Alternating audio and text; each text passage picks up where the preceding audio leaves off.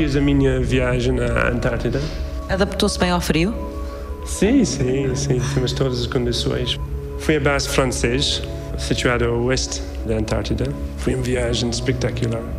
Fui de Bélgica até Londres, Londres, Tailândia, Bangkok, Bangkok, Sydney, Austrália, depois Sydney, Austrália, até Hobart, Tasmânia. E depois de tudo isto, um, uma semana de barco, deste barco. Em que barco? Chama-se Astrolab, é um barco eh, de investigação uh, francês. Uma semana para chegar. Espetacular. Foi uma experiência fora do mundo. Foi em 2004 que fui aí, mas agora estou a ficar emocionada de pensar. A gente vê aquela paisagem eh, muito, muito árida de gelo, mas uh, é uma zona cheia de vida, não é? Exato, aqui na, na zona de costa há muito pinguins e, e focas e, e, e aves, é mesmo cheia de vida. Quanto tempo lá esteve? Fui duas vezes e cada vez fiquei por volta de um mês. Mas é um isolamento grande também, não é? Porque as comunicações não são como aqui, ou são? Não, não. Em 2000 não havia nada. A partir de certa altura deve ser custoso, deve custar ou não? Não, uma mês não, não. É tão diferente, tão, não sei, tão selvagem, tão bonita que nem pensei a casa, não, não. Passei dias a passear. Por exemplo, nós não usamos uh, dinheiro enquanto estivemos aí, então é um outro aspecto da vida, tudo está aí ao lado. Temos interação tão perto com os animais, com a natureza, tá mesmo lá à porta. Sim. Portanto, quando regressou à civilização, esquecia-se da carteira em casa. Exato, é, sim. Eu fui sozinho para trabalhar nesta área de enzimas, mas havia um grupo de 25 pessoas a trabalhar aí na base. Tony Collins duas missões na Antártida. Primeiro, quero dizer que sou investigador da Fundação para a Ciência e Tecnologia. Trabalho cá no Centro de Biologia Molecular e Ambiental, no Departamento de Biologia, na Universidade de Minho. Um, trabalho em bioquímica e biotecnologia, no estudo de proteínas. Estou a tentar perceber como proteínas funcionam. E também estamos a tentar um, desenvolver enzimas para a utilização em indústria. Enzimas? Uma enzima é uma proteína essencial para a vida. Há diferentes tipos de proteínas. Há proteínas estruturais. Por exemplo, queratina aqui no cabelo e nas unhas. Sim. Uh, elastina na pele. Elastina, sim. A proteína que forma as fibras elásticas da nossa pele. Temos proteína de, de músculo, a miocina. A mucina. Que conta plus ou menos 8% do de peso total um humano é proteína músculo. Depois temos proteínas funcionais, proteínas de, de, de transporte, de hemoglobina, transporte de oxigênio. Temos proteínas de proteção, os anticorpos. E depois temos as enzimas, tipo os trabalhadores dentro das células. Dentro de quê? Células. Células. Dentro das células, ok. Desculpa. As proteínas são macromoléculas porque são grandes, formadas por cadeias de aminoácidos e desempenham várias funções diferentes no organismo. O Tony já disse algumas. As enzimas são as proteínas trabalhadoras das células. Elas ajudam a produzir as reações químicas necessárias à vida. Eles aceleram reações dentro da célula. Eles ajudam a conversão de uma, uma, uma componente a um outro tipo de componente. Todos os organismos produzem, produzem enzimas. A célula uh, normal produz por volta de 3 mil enzimas. Tony Collins é irlandês e estudou em Inglaterra. Eu fiz uma licenciatura em uh, Ciências Biológicas e depois fiz um mestrado em Biotecnologia. Escolheu a Biologia porquê? Porquê? Eu acho que gostei sempre da ciência. Gosto sempre de perceber como coisas funcionaram. Talvez o meu interesse para, uh, para ciências naturais é porque gosto muito da natureza. Gosto de yeah, perceber como a natureza funciona. Depois da Inglaterra, a Holanda. E depois da Holanda, a Bélgica. Sempre com as proteínas atrás. Quando fiz o mestrado, foi um mestrado em biotecnologia. E lá trabalhei com proteínas desenvolver enzimas para utilização em detergentes. Em detergentes? Enzimas que são usadas na indústria? O mercado global de enzimas, o valor total é de cerca de 6 bilhões de dólares. Helena Santos, professora catedrática de Bioquímica Microbiana. e investigadora internacional da Universidade Nova de Lisboa. E a principal indústria que utiliza as enzimas é a indústria dos detergentes, portanto, de lavagem, que usa cerca de 30%. Enzimas que ajudam a limpar? São organismos que conseguem a viver em soluções extremamente alcalinas, básicas, portanto, o contrário de soluções ácidas, não é? pH extremamente elevado, concentração de sais muito elevada, de sódio principalmente. E essas, essas, esses organismos conseguem viver uh, nessas condições, que são também as condições de lavagem. Portanto, pH elevado, presença de surfatantes, isso é muito importante para viver num ambiente destes, dentro de um detergente, são enzimas muito robustas. Enzimas que resistem a condições ou muito ácidas ou muito alcalinas ou, ou, a temperaturas muito elevadas. E onde é que vamos arranjar estas proteínas, estas enzimas duras de roer e resistentes a ambientes tão hostis? Na, na extremófilos. Aos extremófilos? Extremófilos, a palavra extremófilo quer dizer amar os extremos são organismos que prosperam em ambientes que nós, nós, os seres humanos, classificamos como sendo extremos. Estamos a falar de micro-organismos que prosperam em ambientes eh, de altas temperaturas, por exemplo, nas zonas volcânicas, também a baixas temperaturas. No Polo Sul, no Polo Norte, há micro-organismos que prosperam nestas condições. Helena Santos dedica o trabalho científico dela, de muitos anos, a estes micro-organismos adaptados a condições ambientais extremas. E dentro dos extremófilos, os que sobrevivem a temperaturas elevadas, são os preferidos da investigadora. Os termófilos, acostumados a temperaturas altas, e os hipertermófilos, habitantes das temperaturas muito altas. Comecei a trabalhar com um microorganismo que era termófilo, isolado pelo professor Milton Costa da Universidade de Coimbra, numa praia de São Miguel, na Ribeira Quente. Chama-se Rodotermos Marinhos. Dava-se a que temperaturas? Esse organismo à volta de 65 graus. Pouco depois recebi um convite de uma pessoa na Holanda e que me convidou a entrar numa grande rede sobre biotecnologia dos termófilos, que então se estava a, a, formar, isto no início dos anos 90, para trabalhar com pirococos furiosos, que é, que é de facto um organismo Tem um nome dele, fantástico. Tem pirococos, piro quer dizer fogo, não é? Cocos quer dizer esfera, e furiosos, assim, porque ele tem uma uma cabeleira de filamentos que parece. Bem, isso, os investigadores, quando, quando descobrem os organismos, dão os nomes mais, mais interessantes. Sim. E de onde é que era esse bichinho? Este organismo foi descoberto em 1986, numa nascente quente, existente numa praia, numa ilha mediterrânica que se chama Vulcano. Fez agora, o ano passado, em 2016, 30 anos da descoberta deste microorganismo, que foi fantástico naquela altura, porque não se pensava que fosse possível um microorganismo crescer a, a, a temperaturas tão elevadas, a 100 graus. Qual foi a sua participação, o seu papel nessa investigação? O que é que trabalhou em concreto? Portanto, essencialmente era no, no metabolismo, quais são os metabolismos, os tipos de metabolismos diferentes que existem nestes organismos e que lhes permitem, de algum modo, a resistir ou até preferir condições tão extremas, não é? Que são letais para uh, todas as outras células mesófilas ou para as células humanas. E evolui rapidamente para a descoberta de novos solutos nestes organismos, novas moléculas, uhum. que nós pensamos, e portanto temos vindo ao longo dos anos a tentar provar isso, que têm funções não só na adaptação à salinidade do meio, porque estes organismos são tipicamente isolados eh, do, do mar, há muitos que são marinhos, Portanto, tem que ter estratégias de adaptação a flutuações na salinidade do meio, mas também, isso é que é a parte mais nova, tenham também função em a proteção contra altas temperaturas, não era. É nessa área que nós somos conhecidos.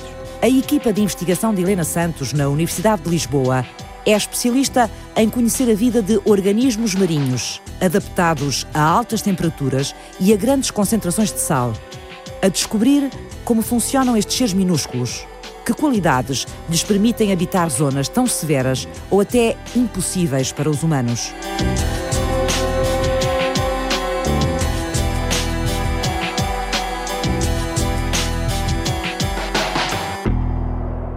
Também a vida na fundo do oceano uh, pressões mil vezes de pressão que nós encontramos aqui na Terra, na superfície da Terra. O investigador da Universidade do Minho, Tony Collins, também vive no mundo dos extremófilos, os seres minúsculos que amam os extremos. Temos um organismo de uma zona vulcânica ele não consiga crescer a temperaturas abaixo de 90 graus, porque para este organismo a temperatura é frio demais. Ele está adaptado a temperaturas muito mais altas.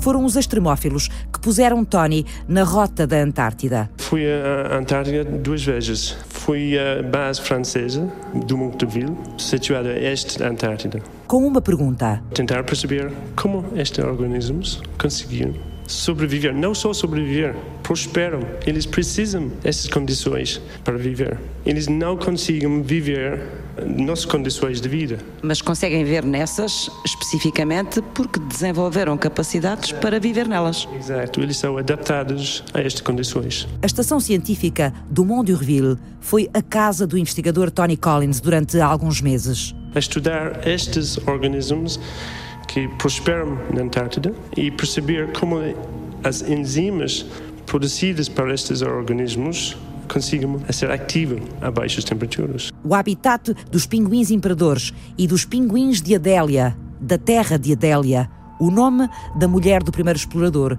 que ali aportou. Tony Collins percorreu a mesma terra de gelo que o aventureiro francês trilhara dois séculos antes.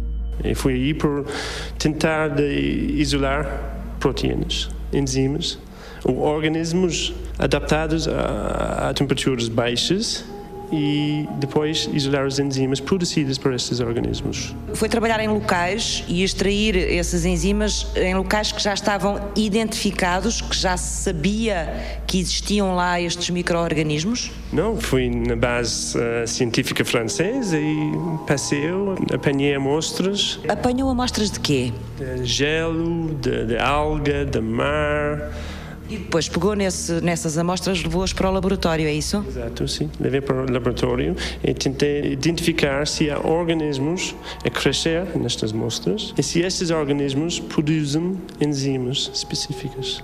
E encontrou-os? Encontramos uh, algumas sim. Diferentes micro-organismos diferentes nessas amostras? Muitos organismos diferentes, a produzir enzimas diferentes. Portanto, encontrou vários micro-organismos e depois teve que extrair as enzimas. Como é que se faz isso? A primeira coisa é de purificar enzimas. Quer dizer, separar a enzima que nos interessa das outras enzimas produzidas pelos organismos. E depois fizemos eh, estudos de tentar perceber como é que estas enzimas funcionam a baixas temperaturas. Os organismos que encontrou viviam a que temperaturas? 4, 0 graus. Temos organismos que crescem mesmo a menos 20, que crescem, que sobrevivem a menos 20. Mas normalmente por volta de 0 a 5 graus que é bastante interessante, porque nós normalmente para guardar a comida, os alimentos, pomos a comida no frigorífico, nós pensamos que os organismos não crescem nesta temperatura.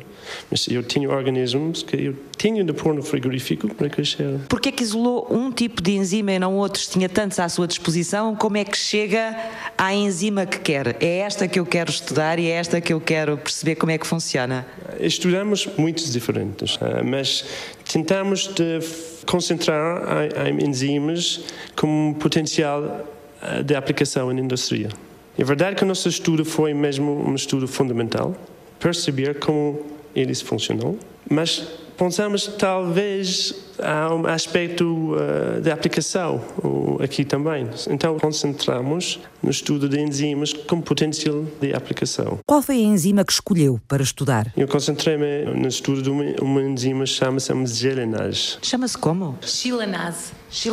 Chilanase. A enzima chilanase degrada chilano. Chilano é um hidrato de carbono encontrado em, em plantas, em cereais, uh, algas, ervas, uh, árvores e a parte fibra de plantas. Sim. E a enzima chilanase degrada este chilano degrada este chilano em, produtos solúveis. Parte das fibras é, desfaz essas fibras, é? Então ele corta esta, esta fibra em, em fragmentos mais pequenos. Por é que esta enzima é especial? Primeiro, vimos que esta enzima estava muito mais ativa, muito mais eficiente em comparação com as outras enzimas já comercializados.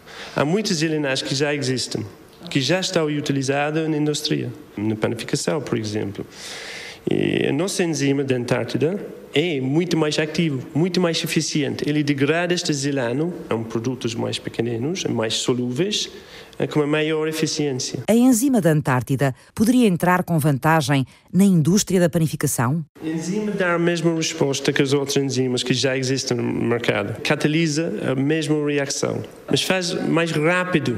Então pode usar menos desta enzima por ter o mesmo resultado. A enzima, extraída de uma bactéria do frio, que Tony Collins trouxe do Polo Sul, foi desenvolvida em laboratório e transformou-se num produto comercializado por uma empresa belga, usado nas padarias de todo o mundo. Esta enzima chilenase degrada o zilano. Este xilano é uh, insolúvel. Então ele degrada este xilano em, em, produtos mais solúveis. Ele faz isto durante a preparação da massa a temperaturas ambientes. E por causa destas mudanças de estrutura deste xilano, uh, a massa fica mais mais flexível, mais so, uh, reforçada. Então, por causa disto, pode fazer pão maior. E, e, pão com mais macio, mais, mais fofo. Acho que é isto que você diz em português, sim. O pão cresce mais e é mais macio. É mais flexível, então o pão pode crescer mais e massa de, de, de pão é mais macio. Quando chegamos no início do dia, ligamos os fornos primeiro para manter a temperatura, porque é logo o que está no estoque tem que ser cozido. Depois de ligar os fornos, preparar, tirar o que está no frio, temos umas câmaras ali no outro lado, tiramos o pão que já está feito ontem de manhã, ontem de tarde, para, para pôr na estufa, para, para, para crescer. Depois disso, começando com as massas precisamos, depende, se beiju, o pão pada, o pão d'água, começamos logo a amassar outras massas, enquanto outros colegas estão a, a cozer e a, a tirar as, as, especialidades e as encomendas, começam a amassar. Na confeitaria Monte Branco, em Vila Nova de Gaia, todos os dias se põe a mão na massa. Que origens terão os fermentos e as leveduras que fazem crescer o pão servido aos clientes ainda quente? O processo de fermento, quando, quando adicionamos a, a, o fermento na massa, normalmente costumamos amassar com, com, com água gelada. Quem te ensina, Cláudia Aguiar Rodrigues, as técnicas de azedar o pão? Chamo-me Brahim Datsi, tenho 43 anos. Eu sou de Marrocos, naturalidade de Marrocos. Qual é a cidade? É o Arzazat, a 300 km de Marrakech, para o interior. Chegou aqui a Portugal? É como, como todos os imigrantes, procurar boa qualidade da vida. Não tive, não tive formação nenhuma. Aprendi mesmo com, com, com padeiros assim. Meti-me no meio deles, sem português, sem, sem estava a falar francês um bocadinho com eles, mas não conseguiram. Mas pronto, fez um esforço muito grande para eu aprender a língua primeiro, apesar de, de, de, de trabalhar com eles ao mesmo tempo, e consegui quando adicionamos a, a, o fermento na massa, normalmente costumamos amassar com, com água gelada, com água fria, temperatura ali 2.3, eh, água fria mesmo, porque o fermento padeiro, que chamam de fermento padeiro, a levedura, a levedura fresca, mal entra numa massa, começa logo a ativar-se com sal. E, entretanto, quando amassamos com água gelada, é para, para manter o fermento não entrar, não entrar eh, o processo de fermentação no, no começo logo, dar tempo a amassar, começar a aquecer a massa. E a temperatura que, que desejamos sempre para a massa é entre 20, entre 10 até 20. Normalmente 17, 18, 20, 20 graus. Quando a massa acaba de amassar, sai do mecânico. Há massas que levam descanso, outras que não de ser trabalhadas logo, como o beiju, por exemplo, um beiju, trabalha-se diretamente. Quando sai é logo a pesar e é a máquina de moldagem e vai logo para as telas e para o fermento. O processo de fermentação, como os técnicos chamam, é isso. Quando adicionamos o fermento numa massa que já tem sal, o sal é o fermento criando um ar dentro da massa. E a massa chamamos uma liga de rede de glúten, chama-se rede de glúten. Com essa rede ganha bolsas de ar. O pão começa a ganhar bolsas de ar e é esse que se chama fermentação. O pão começa a crescer. Depois de ir para a estufa, este é depois de estar na estufa. É um ambiente mais quente, com vapor, com umidade, bastante umidade, para as massas não secam, não ganham casca. E acertarem todos os ingredientes, isso não é difícil? Já faz a olho, faz por medida? Não, tem que ser tudo com a balança. tudo pesado. Quanto tem mais fermento, é estragar o pão. Quanto tem mais sal, é salgado. Quanto tem menos, o cliente não gosta. Tem que ser tudo com rigor mesmo.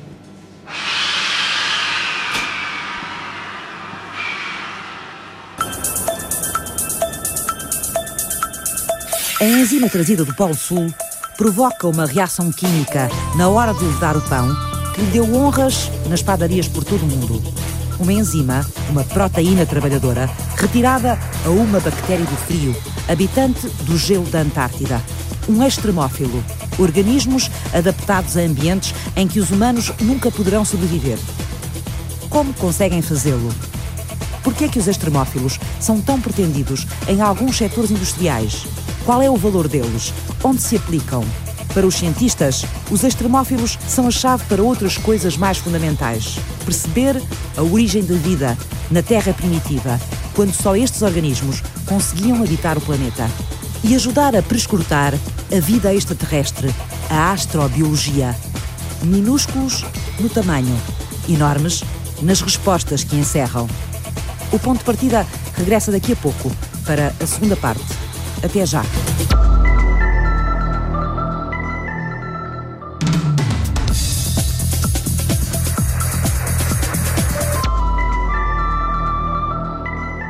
Isto explica o meu trabalho. Uh, o que é que eu estudo? Desculpa lá, não está a funcionar.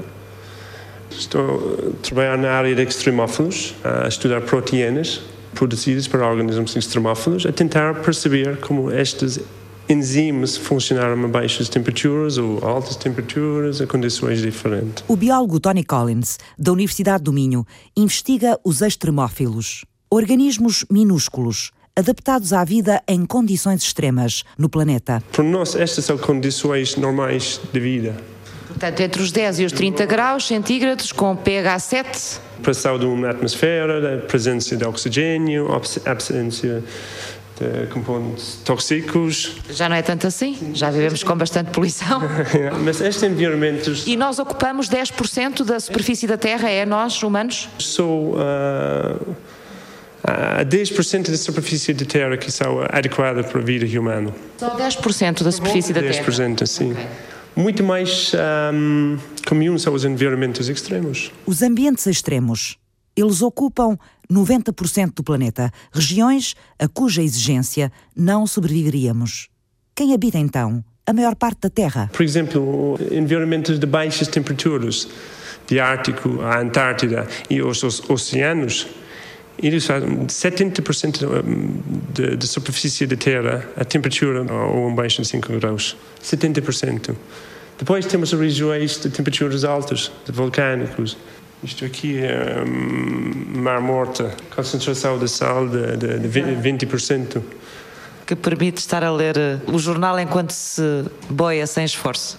E agora o computador não funciona. Enquanto Tony Collins se entende com a informática para me explicar como se organiza a vida do globo, acomodo algumas ideias.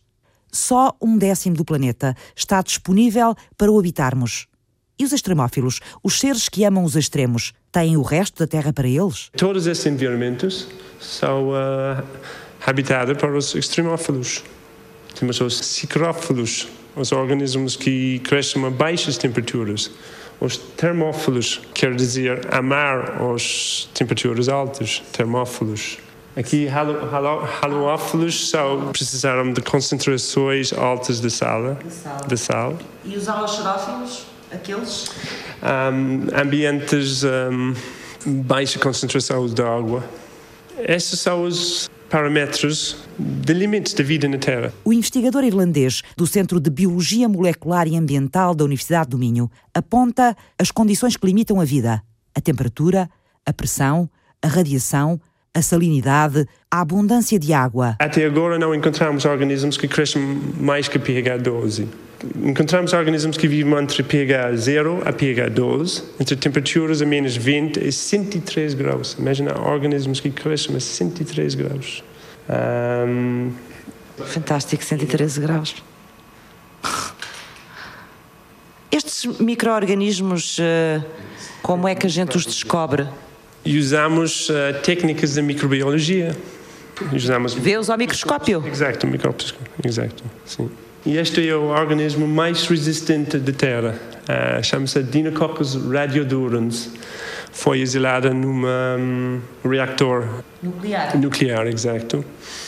E uh, é resistente a mil vezes da quantidade de, um, de radiação que, que mata uh, um humano. É considerado até agora o organismo mais resistente da Terra. Resistente da Terra. É conhecido pelo nome Conan the Bacterium. O Conan das bactérias, referência ao Conan mesmo. Sim, Conan the Barbarian. Não sei se vocês conhecem. E está na Guinness Book of Records, por ser mais resistente. É durona.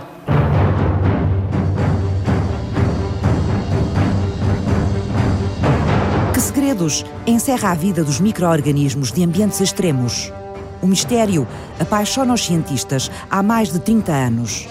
A capacidade implausível que os extremófilos têm de se adaptar e de sobreviver nas condições mais adversas.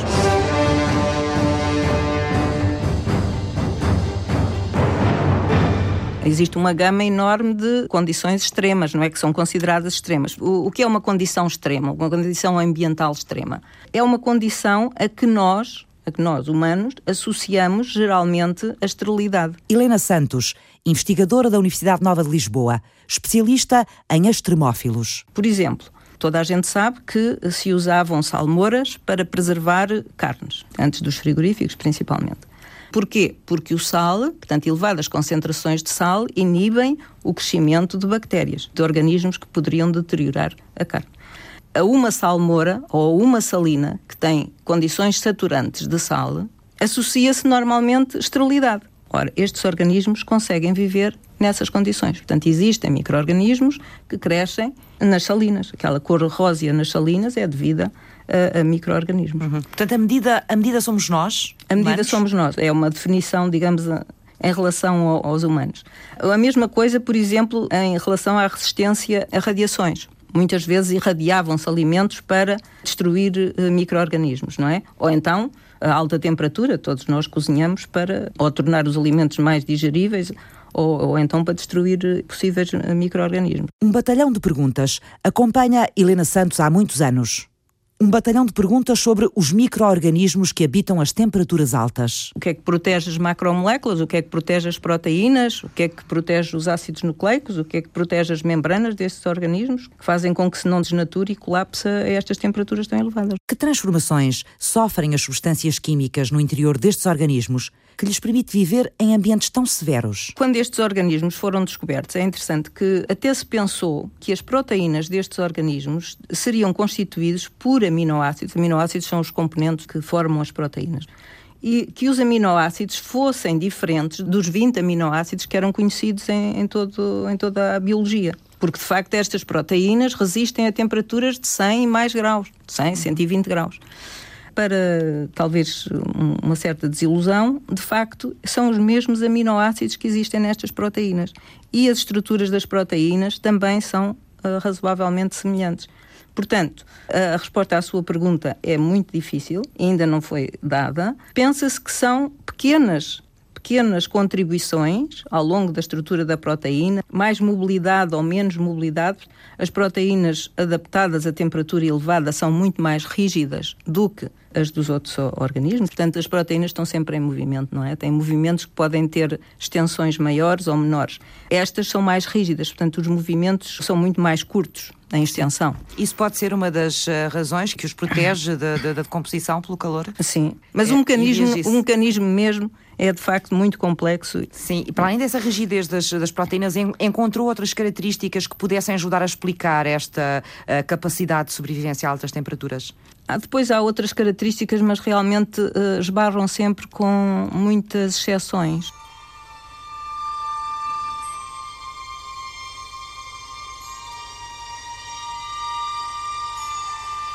Os extremófilos mantêm bem camuflada da demanda humana a arte da superioridade em altas temperaturas, ou o domínio sobre o frio, como os organismos em que Tony Collins trabalha, colhidos nas planícies geladas da Antártida.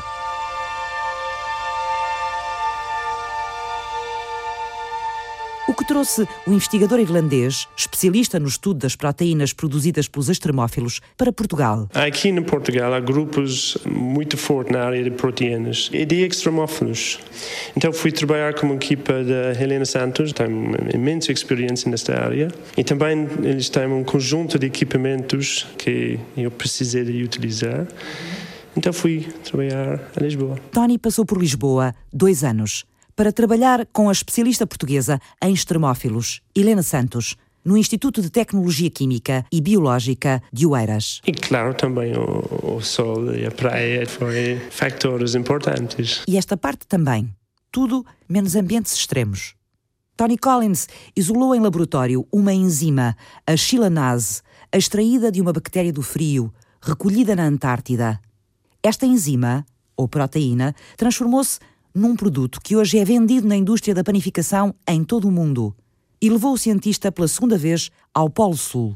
Para quê, Tony? Encontrar outras enzimas adaptadas a frio para utilização em panificação. Porque há mais que uma enzima utilizada. Há amilases, uh, fosfolipases, lacases, que são utilizadas em, panificação. À parte dos nomes técnicos, como é que uma enzima, habituada a temperaturas tão baixas como as da Antártida, consegue ser assim tão eficiente à nossa temperatura média? Quando nós fabricamos o pau, a massa está feita à temperatura ambiente. E estas enzimas são ativas às temperaturas mais baixas, 0 5 graus, mas também né, por volta de 20, 30 graus são muito mais ativas do que as enzimas normais. A enzima chilanase, descoberta pelo investigador Tony Collins, tem a capacidade de destruir rapidamente as fibras dos cereais, fazendo o pão crescer mais e aumentando-lhe também a suavidade. E é tudo o que ela faz? Uh, neste momento tenho um aluno de doutoramento a trabalhar nesta gelanas, nesta mesma enzima, a tentar melhorar esta enzima, para fazer ainda mais ativo e talvez ainda mais estável. Tornar esta proteína trazida do frio ainda mais eficiente? Metemos pés ao caminho. Fomos ao laboratório ver o que é que o aluno de Tony Collins, Mário Barroca, Mário Barroca, anda a fazer.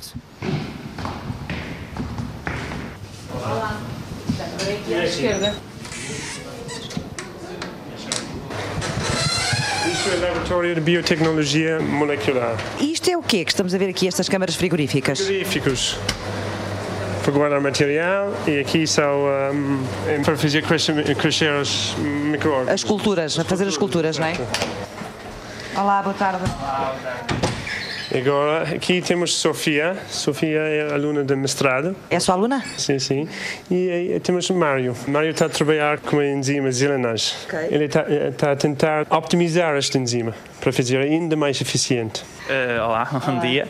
Uh, pronto, eu estou a trabalhar com a chilanase, que ali o professor Tony Collins descobriu na Antártida. E uh, pronto, o nosso objetivo é tentar fazer com que ela seja mais estável a pHs mais ácidos. Isto terá outro tipo de aplicações. Ela neste momento já é utilizada para fazer pão. Sim. Então, mas ela dá 100 com que pH? Normalmente? Uh, pHs neutros, entre 5,5 a 8. Sim. O objetivo será tentar uh, usá-la em outras aplicações, por exemplo, misturas mais de farinhas mais ácidas, também utilizar para, por exemplo, produção de vinhos, e também utilizar para degradação de, de outros tipos de materiais para criar uh, produtos de valor acrescentado. E o que é que faz aqui no laboratório, em concreto? Estamos a fazer uns testes, tentar alterar alguns resíduos da proteína e ver se, se conseguimos chegar ao objetivo. Que é para lá então a funcionar num pH diferente daquele que é o pH habitual dela, num pH mais ácido, não é? Exatamente. Há quanto tempo é que está a trabalhar nisto? Estou uh, já há dois anos e meio. Isto é para amplificar uh, ADN. Uh, usamos isto para fazer mutagenese. Oh, Mário, explica lá o que é mutagênese. Mutagenes é o quê? Uh, ora bem, assim muito simples, a proteína tem diferentes aminoácidos que a constituem. O que nós fizemos particularmente foi vermos qual era a taxa de exposição desses aminoácidos ao solvente que está em volta da proteína e depois os que estavam mais expostos nós selecionamos e Uh, mutámos. Transformaram-nos. Sim, alterámos uh, o código que depois vai sequenciar o aminoácido, alterámos para um aminoácido que é mais estável, mais solúvel neste caso. na prática manipulam Exatamente. a molécula, não é? Sim, sim, sim. Para tentar torná-la mais estável, não é? Exatamente, exatamente. Ok, vamos entrar na sala fria, cool room, 18 graus centígrados, não é muito frio? É o suficiente. É? Mas já se nota, já se nota a diferença da temperatura. O que é isto que temos aqui à frente? Nós temos aqui um FPLC, que utilizamos para purificar a nossa proteína. Depois de fazer a produção no fermentador, eh, nós temos as células, depois rebentamos as células, temos um, o sobrenadante e depois do sobrenadante passamos aqui e uh, pronto. O sobrenadante Esta máquina, tem, não é? Tem muitas proteínas das nossas das bactérias, né? das bactérias proteínas dela e tem a nossa proteína de interesse, que é a nossa xilanase. Como é que a separam das outras? É exatamente para que serve o FPLC. então, nós temos um cocktail de enzimas uh, e uh, utilizamos então o FPLC que tem aqui duas colunas de troca iónica e depois tem outra de filtração por gel que vai separar as proteínas por tamanho. É a tal purificação, depois fica só com essa proteína. Só com a nossa proteína pura.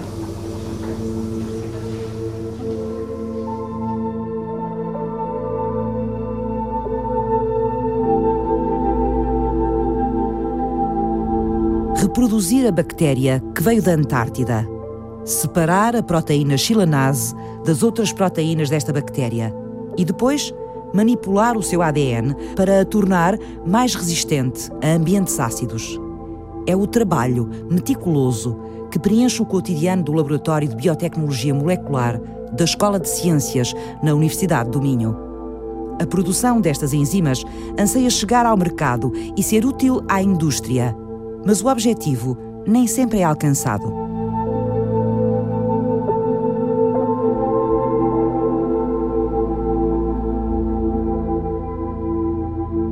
A grande limitação destes compostos novos é o preço da produção, porque ainda não se investiu suficientemente para baixar os custos de produção. É um bocadinho difícil, muitas vezes, as, as descobertas científicas ou no laboratório depois passarem para as empresas, a menos que o próprio investigador eh, tenha financiamento para desenvolver a sua própria empresa, para o que eu não tenho de jeito nenhum. Helena Santos, que liderou durante vários anos a Sociedade Internacional de Termófilos, prefere deixar-se deslumbrar pelo desafio de desvendar o funcionamento destes organismos.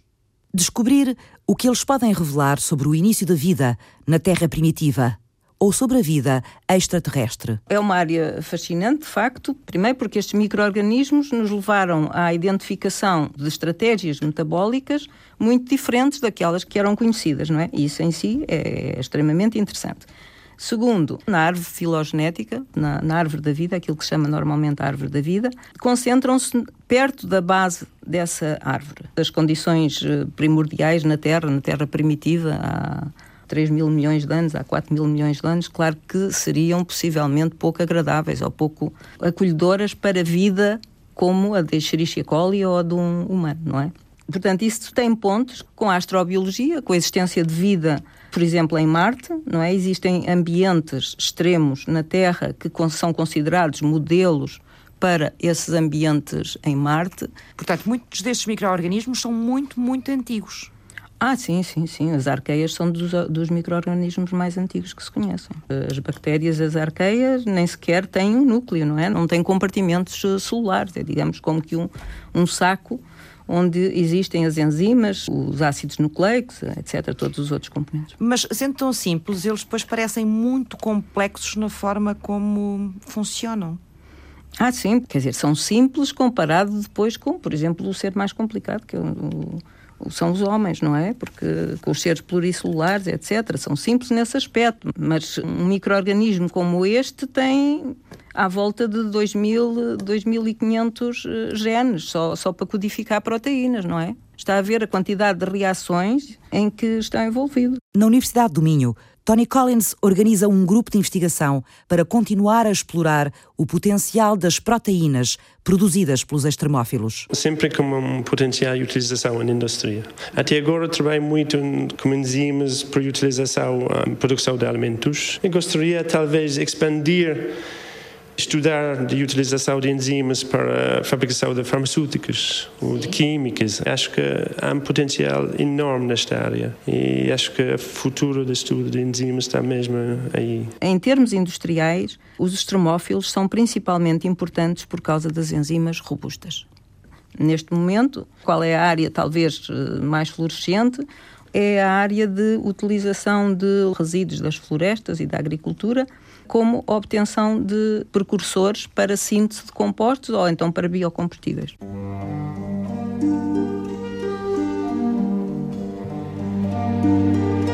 Dos detergentes às leveduras, aos biocombustíveis. O território de aplicações das proteínas dos termófilos é grande e desconhecido. Toda a área, por exemplo, da, da análise forense, que se baseia em DNA, baseia-se numa técnica que usa uma enzima que se chama polimerase do DNA, que é usada para obter muitas cópias de um dado molde de DNA. Portanto, uma pessoa que deixa alguns vestígios de DNA vai-se amplificar, aquilo que se chama amplificar, que é obter, é, no fundo... É possível multiplicar, fazer multiplicar, cópias. exatamente, fazer muitas cópias, de modo a depois ser mais sensível. E isso faz-se com uma enzima que eh, é suficientemente robusta para conseguir eh, resistir a vários ciclos a temperaturas elevadas. Tony Collins encontra na indústria um foco para a sua paixão pelos extremófilos. Há, há muitas empresas já uh, a trabalhar nessa área. Mesmo aqui a Portugal, há empresas a fabricar e vender enzimas. Também há muita investigação nesta área, em extremófilos. O foco no passado foi muito na área de termófilos organismos adaptados a temperaturas altas. Acho que agora a gente está a ver que há potencial também de organismos adaptados a temperaturas mais baixas. Mas para Helena Santos, interessada sobretudo em desvendar os mecanismos de vida destes micro-organismos, o futuro apresenta-se-lhe menos exato. O tempo da ciência nem sempre bate ao ritmo do tempo social. E o que não é imediato vive em condições adversas a sociedade, principalmente agora, não é? Talvez não tanto há 40 ou 50 anos, mas agora exige um retorno quase que imediato do investimento.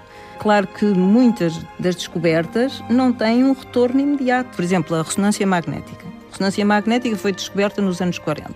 Hoje, toda a gente conhece ressonância magnética. Durante muitos anos ninguém sabia o que era a ressonância magnética. Hoje conhece-se porque, entretanto, a técnica evoluiu para determinar imagens de pessoas e de animais e sem interferir com, portanto, sem os, os destruir. Exato. Não é? Conhecemos sobretudo porque é um meio de diagnóstico. Exato, médico. é por isso que conhecem, mas a técnica já existe desde os anos 40. Exato, é? e nasceu com outras aplicações, não é? Com outros objetivos. Exato. Portanto, nessa altura nunca se poderia prever que, de facto, neste momento, eh, se tem um problema no, no cérebro ou na coluna ou etc., que faz uma ressonância. É? Toda a gente quer, quer aplicações imediatas.